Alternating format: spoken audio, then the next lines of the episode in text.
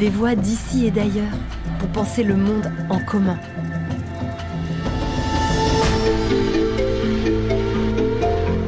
Un podcast original du campus de l'Agence française de développement, réalisé en partenariat avec les Ateliers de la Pensée et Agir pour le Vivant.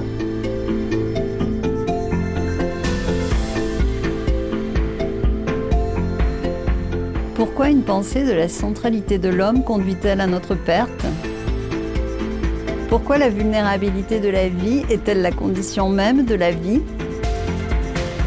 Comment remettre l'écoute et la considération au cœur des relations Et pourquoi faudrait-il confier notre avenir aux femmes Yasmine Chami est anthropologue, normalienne, philosophe et romancière. Elle nous parle ici de l'éthique du soin, de l'importance de protéger tout ce qui vit, qui vibre et permet la vie, de la littérature comme lieu de la complexité et comme voie vers des chemins sensibles, de la place des femmes dans son Maroc natal et dans le futur de l'humanité. Bonne écoute de ce beau moment. Bonjour Yasmine, c'est un réel plaisir d'échanger avec vous aujourd'hui. Merci vraiment de prendre ce temps. Pourriez-vous, pour commencer, nous expliquer quel est selon vous le grand enjeu aujourd'hui? Je dirais, je dirais que le grand enjeu, c'est probablement la vulnérabilité de la vie. C'est-à-dire que le paradoxe, c'est que depuis la Renaissance, en fait, hein, en Europe, en, Occident plus, globalement, l'humanité est entrée dans, une pensée de, la centralité de l'homme. C'est-à-dire que au fond, euh, c'est comme si euh, la question du monde euh, et, de, la nature et de ce qui nous fait vivre se posait à travers le prisme de l'existence centrale de l'espèce humaine et de l'homme en fait en tant que sujet de la pensée, du concept est capable d'ordonner à travers sa pensée finalement l'organisation des mondes vivants. Et nous sommes aujourd'hui, me semble-t-il, dans un moment où cette pensée euh, rencontre ses propres limites. Et, finalement, où nous, avons euh, face à nous et autour de nous et en nous, finalement, euh, nous sommes porteurs d'une humanité qui, qui devient à nouveau, parce qu'elle l'a déjà été hein, dans l'histoire, il faut toujours avoir quand même un regard long, un temps long hein, pour comprendre, parce qu'il y a eu des histoires dans l'histoire de l'humanité. Donc nous sommes effectivement dans un moment j'ai envie de dire clivant, c'est-à-dire qu'il y aura sûrement un avant et un après.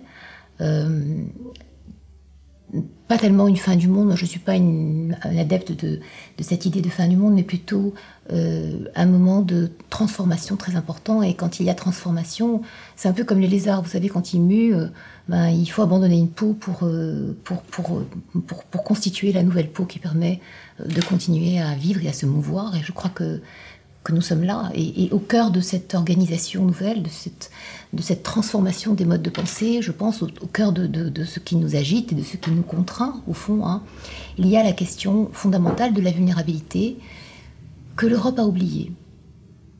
Je pense qu'elle l'a oubliée et je le pense d'autant plus que venant moi-même euh, d'un pays du Sud, je viens du Maroc, hein, et puis bon, je suis aussi très liée euh, au continent africain, et autant à l'Europe, à la France et au continent européen. Cette mixité euh, qui me fait aller et venir en permanence entre ces mondes, finalement, euh, me, touche parce qu'elle m'ouvre, elle m'ouvre un espace de réflexion important parce que quand on est au sud et qu'on accepte évidemment de ne pas vivre dans une élite extrêmement occidentalisée et qui consomme et qui vit comme on vivrait dans un pays nanti, eh bien on, on est face à des modes d'organisation de la vie qui, au fond, euh, permettent la vie dans une extrême vulnérabilité et accueillent la vulnérabilité comme la condition même de la vie.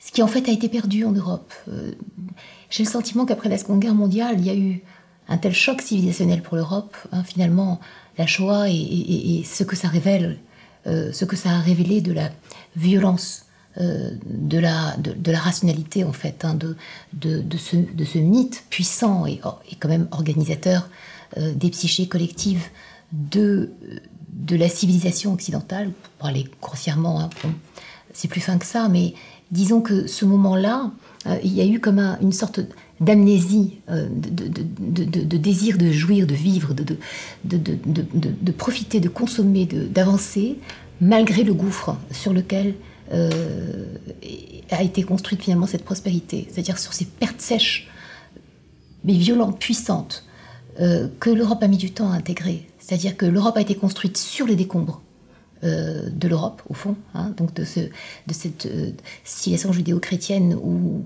en fait la, vie ensemble euh, était organisée depuis des millénaires.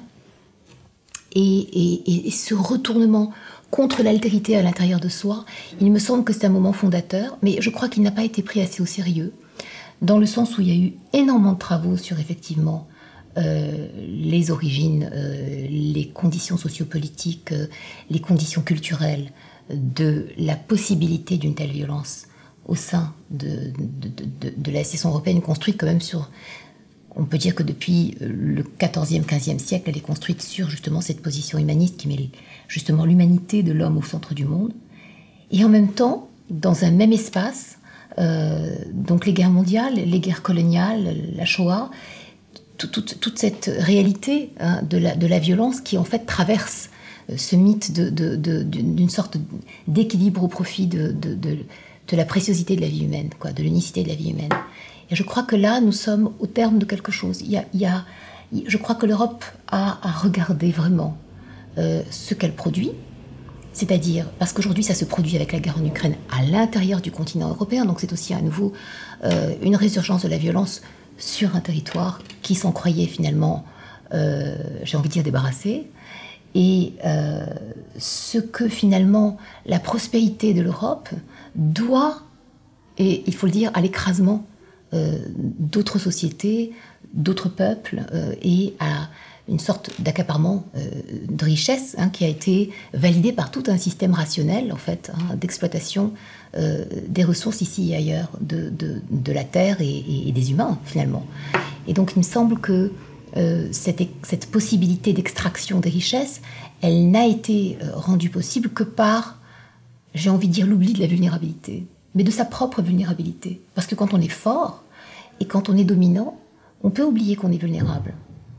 Et, il y a là une sorte de prise de conscience puissante parce que les incendies ont éclaté partout, parce que les espèces animalières sont menacées, parce que euh, les ressources économiques sont limitées, on s'en rend enfin compte, hein, et qu'on a quand même des appétits illimités d'enfants gâtés. Hein, les enfants des Trente Glorieuses, et donc ça n'en finit pas. Et il y a quelque chose qui ici nous interpelle, nous, demande de nous arrêter, en tout cas de, de, marquer une pause au moins intellectuelle, au moins euh, éthique, hein, pour réfléchir finalement profondément à une autre manière peut-être de, de, recevoir le monde et peut-être se mettre non plus en, j'ai envie de dire, en mode d'émission, hein, mais peut-être en mode de réception. Qu'est-ce qui, selon vous, freine nos prises de conscience? Qu'est-ce qui nous empêche de nous transformer plus rapidement? Mais vous savez, ce sont, ce sont les.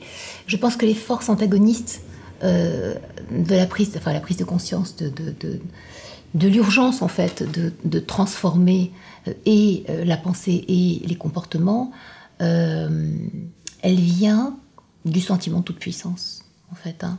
Il y a un sentiment de toute puissance qui, en fait, anime des groupes de la société. Et puis, il y a cette idéologie néolibérale extrêmement prégnante qui en fait s'est mise en place euh, après une série de succès, il faut bien le dire, hein, de, succès euh, avec une, installation de la prospérité économique. On n'a jamais mieux vécu, on n'a jamais vécu plus longtemps, on n'a jamais mieux mangé euh, en Europe que depuis, j'ai envie de dire, 60 ans. Hein. donc, et donc finalement, il y a une difficulté à abandonner un modèle qui a tant, en si peu de temps finalement, tant contribué à un apparent bien-être, en tout cas au moins matériel, des êtres humains qui en bénéficient. Donc il y a, cette réalité-là, décrocher de mode de vie extraordinairement confortable, je pense aussi extraordinairement dispendieux et, dangereux pour, euh, pour, la possibilité de survie de l'espèce humaine, parce que euh, il faut savoir que quand même euh, les mondes nantis, ce que j'appelle les mondes nantis, c'est-à-dire l'Europe, les États-Unis, et puis une partie des populations, des élites des pays du Sud, hein, consomment jusqu'à 100 fois plus hein, que toute l'humanité réunie. Donc il y a vraiment là quelque chose à réfléchir, de même que l'impact carbone, puisqu'on parle de ça aujourd'hui. voilà, je crois qu'il y a une enquête qui est parue là, hein, les 10 personnes les plus riches de France voilà, impactent davantage la consommation carbone. Vous vous rendez compte que, que, ça, que, tout le reste des citoyens. Enfin, il y a là quelque chose qui, qui, qui c'est toujours ce sentiment d'être, de faire partie d'une espèce d'élite euh, qui pourrait se permettre, en fait, hein, au nom de je ne sais quelle urgence, euh, à décider, à planifier, à une espèce, je ne vais pas dire des choses, disons qu'il y a une, espèce de, conception verticale, en fait, des pouvoirs, euh, une organisation verticale des privilèges, et, je crois qu'il est temps de penser à l'horizontale, en fait. Hein. il est temps de penser pour tous. Mais précisément, comment horizontalise-t-on? Avec les femmes. je crois beaucoup, moi, euh, je crois beaucoup à... Alors, toutes les femmes ne sont pas humbles, hein, c'est pas du tout ce que je veux dire, et tous les hommes ne sont pas arrogants, pas du tout. C'est pas, il y a du féminin partout. Et moi, le principe féminin, c'est un principe euh, par définition, euh, par usage du corps. Hein. Les femmes sont dans l'humilité parce que nous sommes gouvernés quelque part par nos cycles, par, par, par, par ces transformations qui font que, eh bien, tantôt, il vous faut abandonner votre forme initiale pour mettre au monde ce, que vous portez, et puis ensuite, il faut sacrifier euh, vos heures d'énergie pour allaiter, pour, pour, pour, materner, pour... Je crois que ça, ça prédispose en fait à, ce comportement, à cette nouvelle euh, éthique en fait de vie, euh, qui est une éthique du soin finalement, qui est une éthique de la considération j'ai envie de dire, de la considération et du respect euh, de tout ce qui vit et de tout ce qui vibre et de tout ce qui permet la vie. Et, c'est très à l'opposé, en fait, hein, de cette espèce d'organisation, j'ai envie de dire phallique, mais au, sens symbolique, hein, c'est-à-dire qui, au fond, envisage euh, le rapport au vivant comme un rapport euh, de domination, d'assujettissement et de mise à disposition du vivant pour la satisfaction, non pas des besoins, ce qui serait normal, mais des désirs. Et, donc là, il y a quelque chose à penser de l'ordre de la limite, en fait, hein, la frontière. C'est-à-dire, la frontière, elle est par définition toujours problématique, elle est toujours poreuse. Et pour penser la frontière, il faut beaucoup, beaucoup, beaucoup d'humilité et je crois beaucoup d'empathie. Il faut aller penser du côté des autres de la frontière, ceux qui sont de l'autre côté de la frontière. Et c'est comme ça qu'on devient un humain, un grand humain. Alors comment aider la voix des femmes à être entendue je crois que ce qui peut peut-être le plus euh, aider les femmes à, participer en fait à la transformation euh, du monde, c'est euh, finalement qu'elles apprennent, et c'est important, je, me rends compte à chaque, enfin, je, me rends compte moi-même, il y a une tentation chez les femmes au repli, c'est-à-dire au fond à s'acquitter euh, des tâches qui leur sont dévolues et au mieux avec beaucoup de rigueur, avec beaucoup de patience, euh, mais peut-être sans compter sur la solidarité des autres femmes, sans aller chercher. Euh, les hommes fonctionnent en réseau. En tout cas, les hommes de pouvoir, ce qui est frappant, c'est qu'ils ont des réseaux et que ces réseaux leur permettent de démultiplier à la fois leurs actes, mais aussi leurs paroles. Et les femmes, parce qu'elles ont été longtemps dominées, ont cherché l'approbation des hommes. C'est-à-dire qu'elles ont été cherchées chez les hommes, les outils de leur propre validation, en fait, parce que elles allaient chercher du côté des dominants, finalement, leur droit à exister comme dominé ou à devenir un dominant euh, à la manière des dominants. J'ai lu récemment les entretiens de, extrêmement intéressants d'Amos Oz, cet écrivain israélien euh, dont parfois les, personnages peuvent sembler quand même assez euh, machistes, misogynes. Et, en fait, il, a, il a consenti avant quelques trois ans ou quatre ans avant sa mort, donc en, je crois en 2018, hein, à des entretiens avec son éditrice Shira Haddad. Et en fait, il explique que il a grandi en fait en, Israël et que euh, il y avait à l'époque, donc il y a 80 ans, euh, une séparation très stricte dans les années 50 en tout cas entre les femmes et les hommes et que les garçons étaient très frustrés sexuellement. Il, y avait le collège des garçons et le collège des filles et puis les garçons regardaient les filles et à la fois ils les désiraient, à la fois ils les détestaient parce que eh bien elles avaient la liberté, alors dit-il et c'est très intéressant, de se donner ou de ne pas se donner. Hein et alors son éditrice le reprend et elle lui dit mais c'est pas se donner, c'est coucher en fait. Hein et il répond Oui, oui, mais vous avez raison, c'est de ça qu'il s'agit. Mais se donner, en fait, nous exigions qu'elles se donnent. Et si elles ne se donnaient pas, elles étaient euh, elles étaient les méchantes. Elles étaient, et du coup, euh, ça générait en nous une forme de violence. Et donc, dans le vocabulaire qui signifiait le rapport à la femme, le rapport de désir physique à la femme, eh bien, il y a tous ces termes horribles euh, qui permettent de, décrire la puissance masculine et en même temps la femme réduite en fait à un objet. Et ça m'a donné à réfléchir parce qu'après, il dit que cette situation a changé quand il est rentré dans, le kibbutz où il a vécu longtemps avec son épouse Nila, et que là, euh, les femmes étaient, les égales des hommes. Mais, dit-il, on leur demandait d'abdiquer euh, ce qui faisait leur féminité apparente, c'est-à-dire, et alors là il cite, c'est assez drôle, les bagnilons, le rouge à lèvres et les talons hauts. et bon, c'est pas que ce soit, bon, bien sûr que la féminité ne se loge pas euh, dans les accessoires de, dévolus traditionnellement au féminin, même si encore que, hein, mais euh, ce qui intéressait euh, Amos c'était finalement qu'on ne demandait pas aux hommes de se raser la moustache. Et ça m'a, interpellée. Et après ça, il pose la question de la vulnérabilité. Il dit, au fond, il y a toujours eu, dans les sociétés patriarcales, un dispositif qui vient à la fois accentuer la vulnérabilité des femmes et qui vient augmenter la puissance des hommes. Et le problème, c'est que la puissance augmente, la puissance des hommes augmente en vertu de l'affaiblissement de la puissance des femmes. C'est comme une dynamique en fait dans laquelle il ne peut pas y avoir de euh, une égalité, non pas une identité, mais une égalité de force de vie. Il faut qu'il y en ait un en fait qui soit plus faible pour que l'autre se sente plus fort. Voilà, donc je, crois que c'est ce qui organise fondamentalement euh, aujourd'hui euh, les rapports non seulement entre les hommes et les femmes, mais les rapports entre le Nord et le Sud aussi, hein, ce qu'on a continué d'appeler le Nord et le Sud, c'est-à-dire que finalement les pays euh, plus pauvres, considérés comme plus pauvres, mais de quel point de vue? Du point de vue des richesses matérielles, bien sûr, parce que c'est ce qui organise aujourd'hui euh, toute la dynamique de comptabilité et de hiérarchisation euh, des sociétés euh, dans le monde, et au détriment d'autres richesses qui sont des richesses immatérielles, mais dont il n'est pas question de toute façon de, qu'on commence à peine à entrevoir.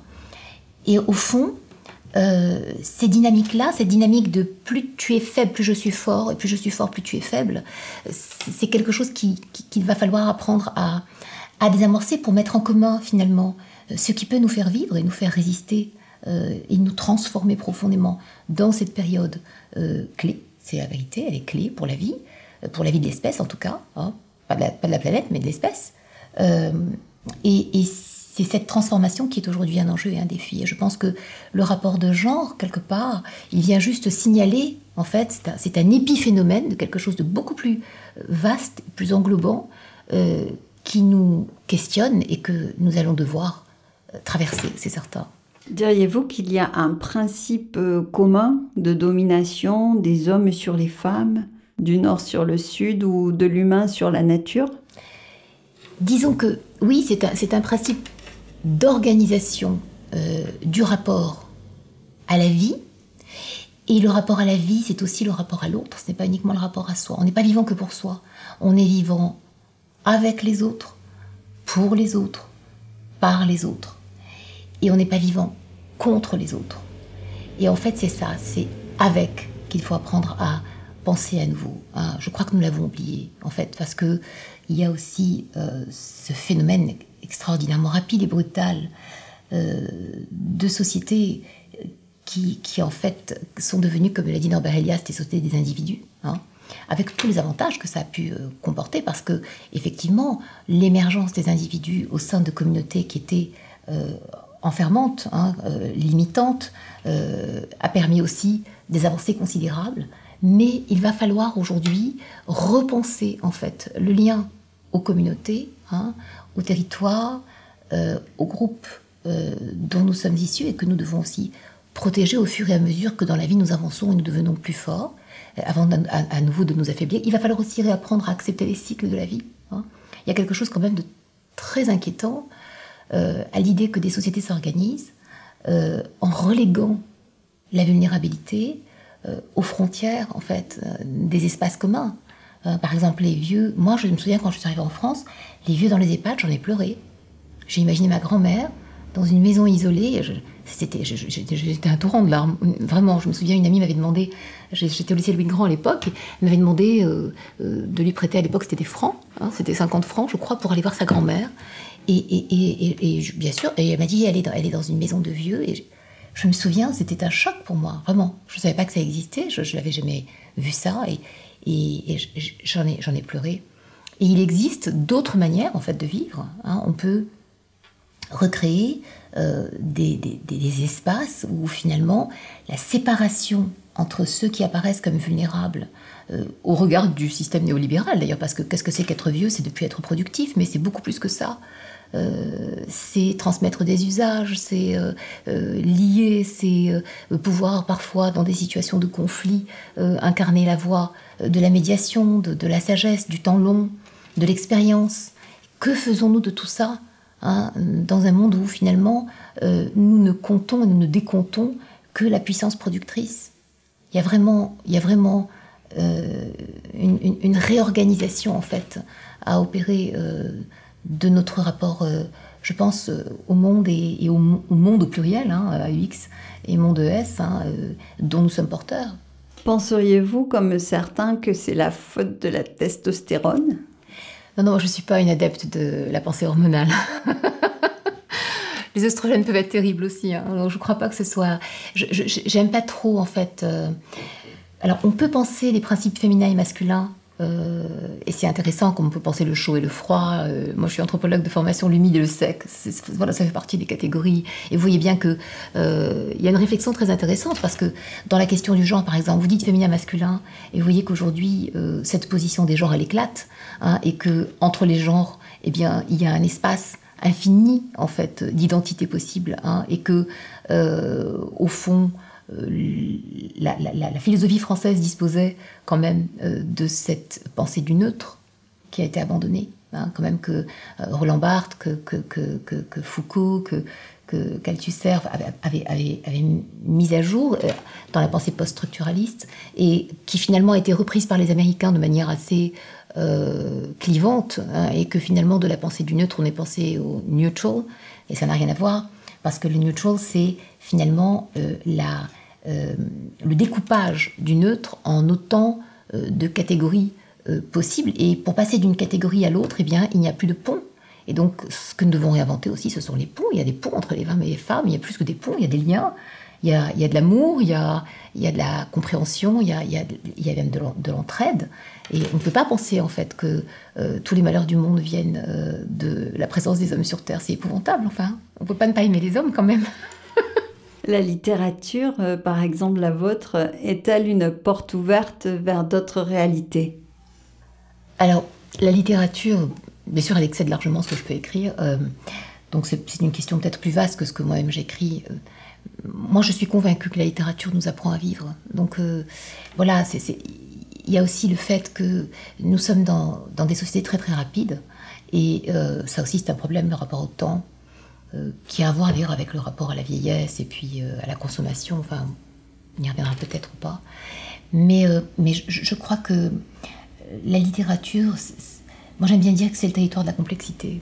C'est là où en fait on peut restituer ou tenter de restituer quelque chose de la complexité des humains, de leur profonde ambivalence, de la cohabitation du bien et du mal, de la cohabitation de la vie et de la mort, euh, de finalement l'emprise des passions hein, humaines sur les existences des uns et des autres, et, finalement loin de toute bien-pensance, hein, finalement loin de toute euh, tentation euh, d'une pensée de la dichotomie, hein, le noir, le blanc, le bon, le mauvais, et eh bien finalement pénétrer dans, des territoires bien plus mouvants, bien plus questionnant et bien sûr bien plus complexe à administrer aussi, à gérer, à, penser, à, que, ce que nous a proposé à travers une lecture rapide, euh, et d'autant plus rapide que les réseaux sociaux ayant tout envahi, Netflix. Vous voyez ce que je veux dire? Il y a même dans l'imaginaire humain aujourd'hui euh, des modèles qui deviennent prégnants et qui en fait, quelque part, produisent des effets de réalité et qui nous empêchent euh, d'atteindre notre propre complexité. Et dans la complexité, il y a aussi toutes les ressources pour affronter en fait cette transformation qui est le défi euh, que nous affrontons ensemble. En fait, il faut l'affronter ensemble. Et si on ne l'affronte pas ensemble, ben, on ne pourra pas gagner, on on pourra pas s'en sortir. C'est surtout ça. Votre écriture euh, dense, riche, poétique et magnifique. Et merci pour cela. Diriez-vous qu'elle est une écriture du flux? Une écriture qui dit euh, la complexité, qui appelle l'écoute, la nuance, euh, la douceur pour cheminer Oui, en fait, euh, sur le flux, c'est tellement juste, ça me touche beaucoup parce qu'effectivement, parfois mes phrases sont tellement longues. mais, mais j'arrive pas à mettre de points parce qu'effectivement, les points, c'est la rupture. C'est-à-dire, c'est casser, c'est penser que finalement, le flux de la vie, même la mort n'arrête pas la vie, en fait. Et euh, parce que les morts sont vivants en nous et que nous vivons avec eux. Donc euh, il faut arrêter d'avoir peur en fait, peur de la mort, peur de l'arrêt, peur de l'après, peur de euh, ce qui nous attend. Et au fond, c'est pour ça qu'au début de cet entretien, je parlais de réception. Hein.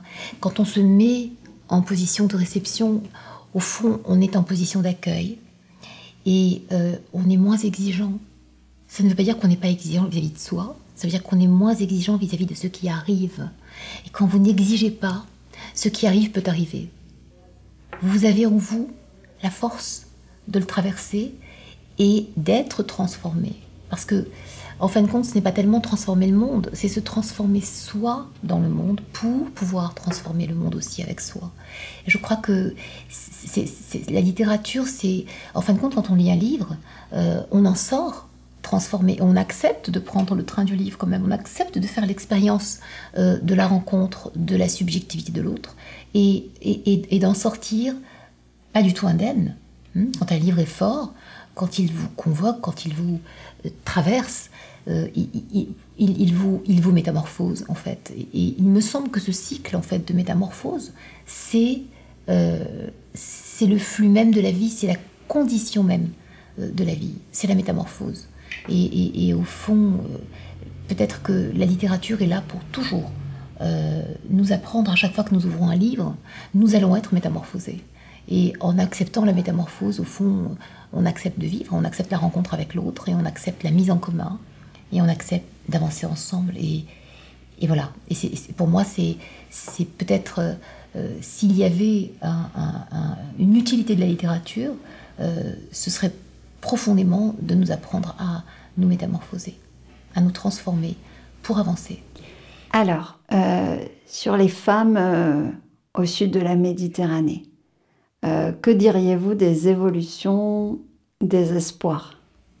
Alors, il y a des suds comme il y a des nord, attention, il y a des Méditerranées, hein, c'est compliqué. ce que je peux observer, en tout cas du Maroc, ce sont des réalités euh, antagonistes, je dirais. Il y a à la fois des avancées, certaines, c'est-à-dire euh, les vieux mondes en fait sont tombés en poussière, c'est un fait. Hein. et dans ces vieux mondes, euh, il y a une espèce de manière de les voir qui est, à mon avis, assez fausse, hein, où les femmes auraient été totalement dominées et les hommes totalement en surpouvoir, c'est faux, il y avait des équilibres euh, très profonds et il y avait euh, des territoires déterminés, mais il y avait des lieux où, les hommes et les femmes vivaient ensemble et il y avait de la place pour le respect, l'amour, le désir. mais l'entrée dans la modernité, elle s'est faite par le biais de la colonisation en fait. Donc c'est une effraction, c'est une entrée par effraction. Et il a fallu apprendre à vivre autrement. Et c'est vrai que les femmes euh, les jeunes femmes l'ont vécu comme une émancipation parce que euh, soudain, les territoires euh, devenaient mouvants et les femmes pouvaient aborder les espaces publics et ça a été une aventure grisante. Sauf que la modification en fait des espaces ouverts aux femmes ne s'est pas accompagnée d'une transformation, encore une fois, hein, euh, d'abord du, regard que les femmes portaient sur elles-mêmes et puis du regard que les hommes portaient sur les femmes. Et euh, c'est toujours pareil, il y a de vieux archétypes qui sont là, et il y a une espèce de sédimentation euh, des réalités et qui ont rendu l'évolution des femmes sur ces nouveaux territoires à la fois âpre, à la fois complexe et même marqué par une forme de violence, de, de relégation, d'injonction à, à, retourner de là où elle venait. Et alors, le Maroc, au Maroc, il y a, une avancée quand même spectaculaire de la condition des femmes de ce point de vue-là, de l'émancipation des femmes, de la tutelle masculine, qui a été euh, partiellement, plutôt pas mal, euh, entérinée par euh, la nouvelle Moudouana de 2005, qui en fait installe l'égalité des hommes et des femmes dans la cellule familiale, et puis ensuite par la nouvelle constitution de 2011, en fait, où cette égalité est clairement inscrite dans la loi constitutionnelle. Mais il y a encore des, reliquats d'inégalité, par exemple sur la question de l'héritage, sur la question... De... La polygamie n'est pas tellement en œuvre au Maroc, hein, c'est compliqué d'avoir plusieurs femmes, ça coûte cher, enfin bon, de fait. Mais, mais il y a, euh, oui, sur la question de l'héritage, il y a une injustice, et puis je pense que ce sont des, des, chantiers qui vont être réouverts très prochainement, mais plus que ça, il y a euh, dans l'application des lois des archaïsmes qui tiennent aussi au fait que la plupart des juges euh, étaient des hommes jusque-là. Alors la profession des juges est en ce moment investie par les femmes, parce que les femmes se rendent compte au fur et à mesure des, des, obstacles qu'elles rencontrent et elles vont là où euh, elles voient bien que ça libère davantage. Mais il n'empêche que cette euh, justice pragmatique, concrète, quotidienne, rendue par les hommes, eh bien, il y a une manière de transformer euh, les usages de la loi, on a connu ça en France quand même. Hein, je veux dire, euh, on, vous rappelle les lois sur l'avortement, et puis la manière dont, euh, bon, les débats houleux à l'Assemblée, et puis la manière dont les femmes sont toujours accueillies dans les, hémicycles où le pouvoir règne et où finalement le pouvoir est masculin. Et... Mais là, au Maroc, c'est encore plus prégnant dans certaines choses. Et puis il y a des territoires où l'émancipation est totalement euh, acquise, quoi. C'est-à-dire dans les universités, il y a plus de filles que des garçons. Euh, les chefs de service sont majoritairement des femmes au Maroc dans les hôpitaux publics. Euh, voilà, dans le corps enseignant aussi, elles sont là, elles sont majoritaires. Aujourd'hui, nous avons un grand nombre de femmes ministrées qui aussi sont en position de gérer les grands offices publics. Donc il y a quand même ces transformations très importantes et ce sont des modèles pour, pour, les jeunes femmes qui arrivent. Donc, euh, donc il, y a, y a cette, y a cette ouverture d'impossible en fait. Et toujours ce qui achoppe, c'est la question de cette solidarité hein, qui permettrait aux femmes finalement de décupler euh, leur puissance d'être euh, dans les espaces qui, qui, concernent en fait les, les, la décision politique, hein, où elles sont quand même euh, majoritairement absente parce que elle, ne, elle s'autorise pas encore hein, partout. Elle ne s'autorise pas à entrer là hein, où euh, la parole est pouvoir. Elles ont encore un problème avec le pouvoir, les femmes. Le pouvoir, c'est quelque chose qui reste masculin. Et c'est là que je pense, et d'ailleurs, on est au cœur de la problématique. Hein. La, dimension masculine du pouvoir permet une organisation euh, hiérarchisée et pyramidale en fait hein, euh, des attributions du pouvoir, des attributs, des attributions du pouvoir, et, alors qu'il faudrait fonctionner de manière en constellation finalement, hein, et que je suis convaincue que s'il y avait plus de femmes qui en fait euh, s'investissaient et allaient chercher à exercer des pouvoirs, mais pour le profit et pour le bénéfice de la collectivité, peut-être que nous aurions euh, moins de verticalité et, plus d'horizontalité, et peut-être que nous pourrions justement transformer les manières de faire et les manières de vivre euh, ce, monde qui nous, qui nous interpelle aujourd'hui et, qui nous, et qui nous renvoie justement à nos vulnérabilités. Alors, dernière question, euh, y aurait-il un auteur, une personnalité qui vous aurait transformé? Quand j'étais jeune, oui. J'ai eu un, un très très grand choc en découvrant Doris Lessing en fait. Elle a été. Euh, alors quand je la relis, enfin je l'ai relue euh, tout au long de ma vie, hein, euh, quand je la relis, j'ai l'impression qu'elle a tout, elle, a tout vu, hein, elle a tout vu cette femme. Et en même temps, elle était prise dans les artefacts de son époque avec la question du communisme. Donc, quand on relit un auteur qu'on a beaucoup aimé et qui nous a beaucoup apporté, avec le temps et avec sa propre maturité s'installant, finalement, euh, on, sourit quand, euh, quand, quand, on voit parfois euh, comment cet immense auteur, cette, cette, femme extraordinaire, hein, quand même, qui vient d'Afrique du Sud, qui était blanche, euh, qui se pose la question de la discrimination raciale, qui, qui, en fait fait le choix d'aller vivre à Londres, de devenir communiste, d'élever un enfant seul, de, à une époque où tous ces comportements étaient marginalisants d'une manière terrible pour elle. Comme elle produit cette œuvre avec une espèce de... Le Carnet d'or, par exemple, c'est un texte, moi, qui m'a bouleversée, qui me bouleverse toujours, parce que c'est un livre qui pose une question qui, en fait, euh, moi, m'interroge toujours qui peut-être sera au cœur de la réflexion qui euh, m'animera dans les années à venir, si je suis toujours là, c'est euh, la naïveté, c'est la question de la naïveté, en fait. en fait, c'est un livre qui raconte les transformations d'une femme dans son expérience politique et dans son expérience simultanément politique et amoureuse dans ses expériences. Et pour pouvoir survivre hein, dans le monde tel qu'il est, avec les hommes tels qu'ils sont, elle va devoir abandonner sa foi dans l'amour. Une sorte de foi, euh, quand je dis naïve, hein, la naïveté, euh, c'est le contraire de la bêtise. C'est-à-dire que la naïveté, c'est ce qui permet de créer.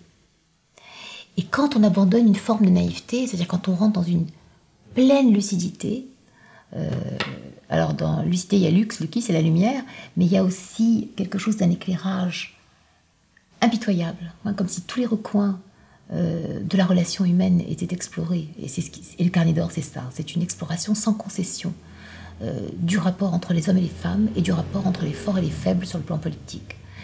Et donc cette héroïne est là, euh, elle abandonne sa, naïveté, elle est forcée de l'abandonner, hein, parce que elle est trahie infiniment. Et, euh, et, elle devient cette femme dure, sèche, amère, qui, dans son rapport aux hommes, finalement va se... Elle le, enfin, elle le décrit comme ça, se masculiniser, c'est-à-dire finalement avoir avec les hommes un rapport d'usage, comme ils ont avec elle un rapport d'usage, hein, un rapport de, de, accepter de donner et de prendre du plaisir sans finalement euh, implication affective, sans accepter que l'autre vous métamorphose, sans accepter que la rencontre soit le lieu de votre propre transformation. Il y a une espèce d'assèchement dans ce roman que j'avais ressenti adolescente qui m'avait en fait terrifiée.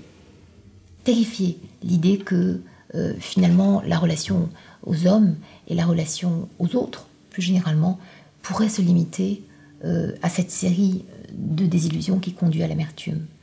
Et alors la grande et en fait, ça m'a donné, euh, je, lui suis infiniment reconnaissante parce que elle m'a obligée à penser au-delà de la blessure du rapport à l'autre, au-delà de la vulnérabilité dévoilée, de sa propre vulnérabilité dévoilée. Elle m'a obligée à penser la vulnérabilité de l'autre. À la fin du roman, euh, Ella et Saul cet homme qu'elle rencontre et qui en fait devient à moitié fou avec elle, ils frôlent tous les deux la folie dans la dernière partie du livre. Et à la fin, cet homme qui est aussi écrivain, elle est écrivaine et il est écrivain, il lui tend un carnet blanc, un cahier qu'il lui offre, hein, et dans lequel il écrit euh, ces mots, le carnet d'or, et il la charge de l'écriture de cette histoire.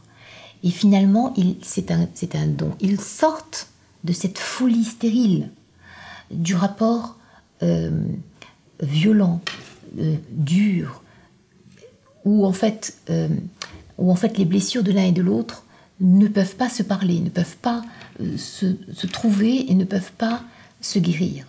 Et au fond, elle pose dans, dans ce roman, j'en ai parlé avec elle pose la question de l'irréparable. Qu'est-ce qui ne peut pas être réparé? Qu'est-ce que finalement, est-ce qu'il y a quelque chose qui ne peut pas être réparé? Est-ce qu'il y a des choses qui sont irréparables? Ben Moi, je ne crois pas. Bien sûr qu'on ne peut pas ramener les morts. Bien sûr qu'on ne peut pas retourner en arrière sur les guerres, sur les charniers, sur la détresse, sur euh, les gens qui sont morts de faim, sur tout ceci. Euh, nous inquiète, nous, nous angoisse, nous, nous malmène. Bien sûr que devant le deuil euh, d'une mère qui perd son enfant à la guerre, que voulez-vous dire? Il n'y a rien à dire, il n'y a rien à réparer parce que la perte, elle est là pour l'autre et elle est dans sa chair et ça ne se répare pas. Mais il y a quelque chose, pourtant,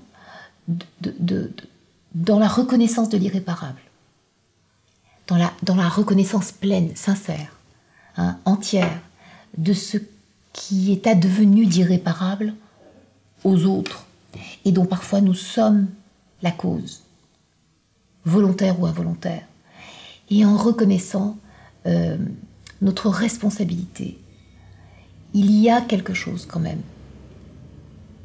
qui lentement euh, se répare. Et ce qui n'est pas permis dans ce processus, reconnaissance, réparation partielle, très partielle, les lambeaux en fait, hein, de réparation et remise en route en fait de la relation. Ce qui est interdit, c'est l'impatience. Parce que l'impatience est une autre violence. Ce n'est pas parce qu'on demande pardon qu'on est pardonné. On n'est pas pardonné tout de suite. C'est impossible.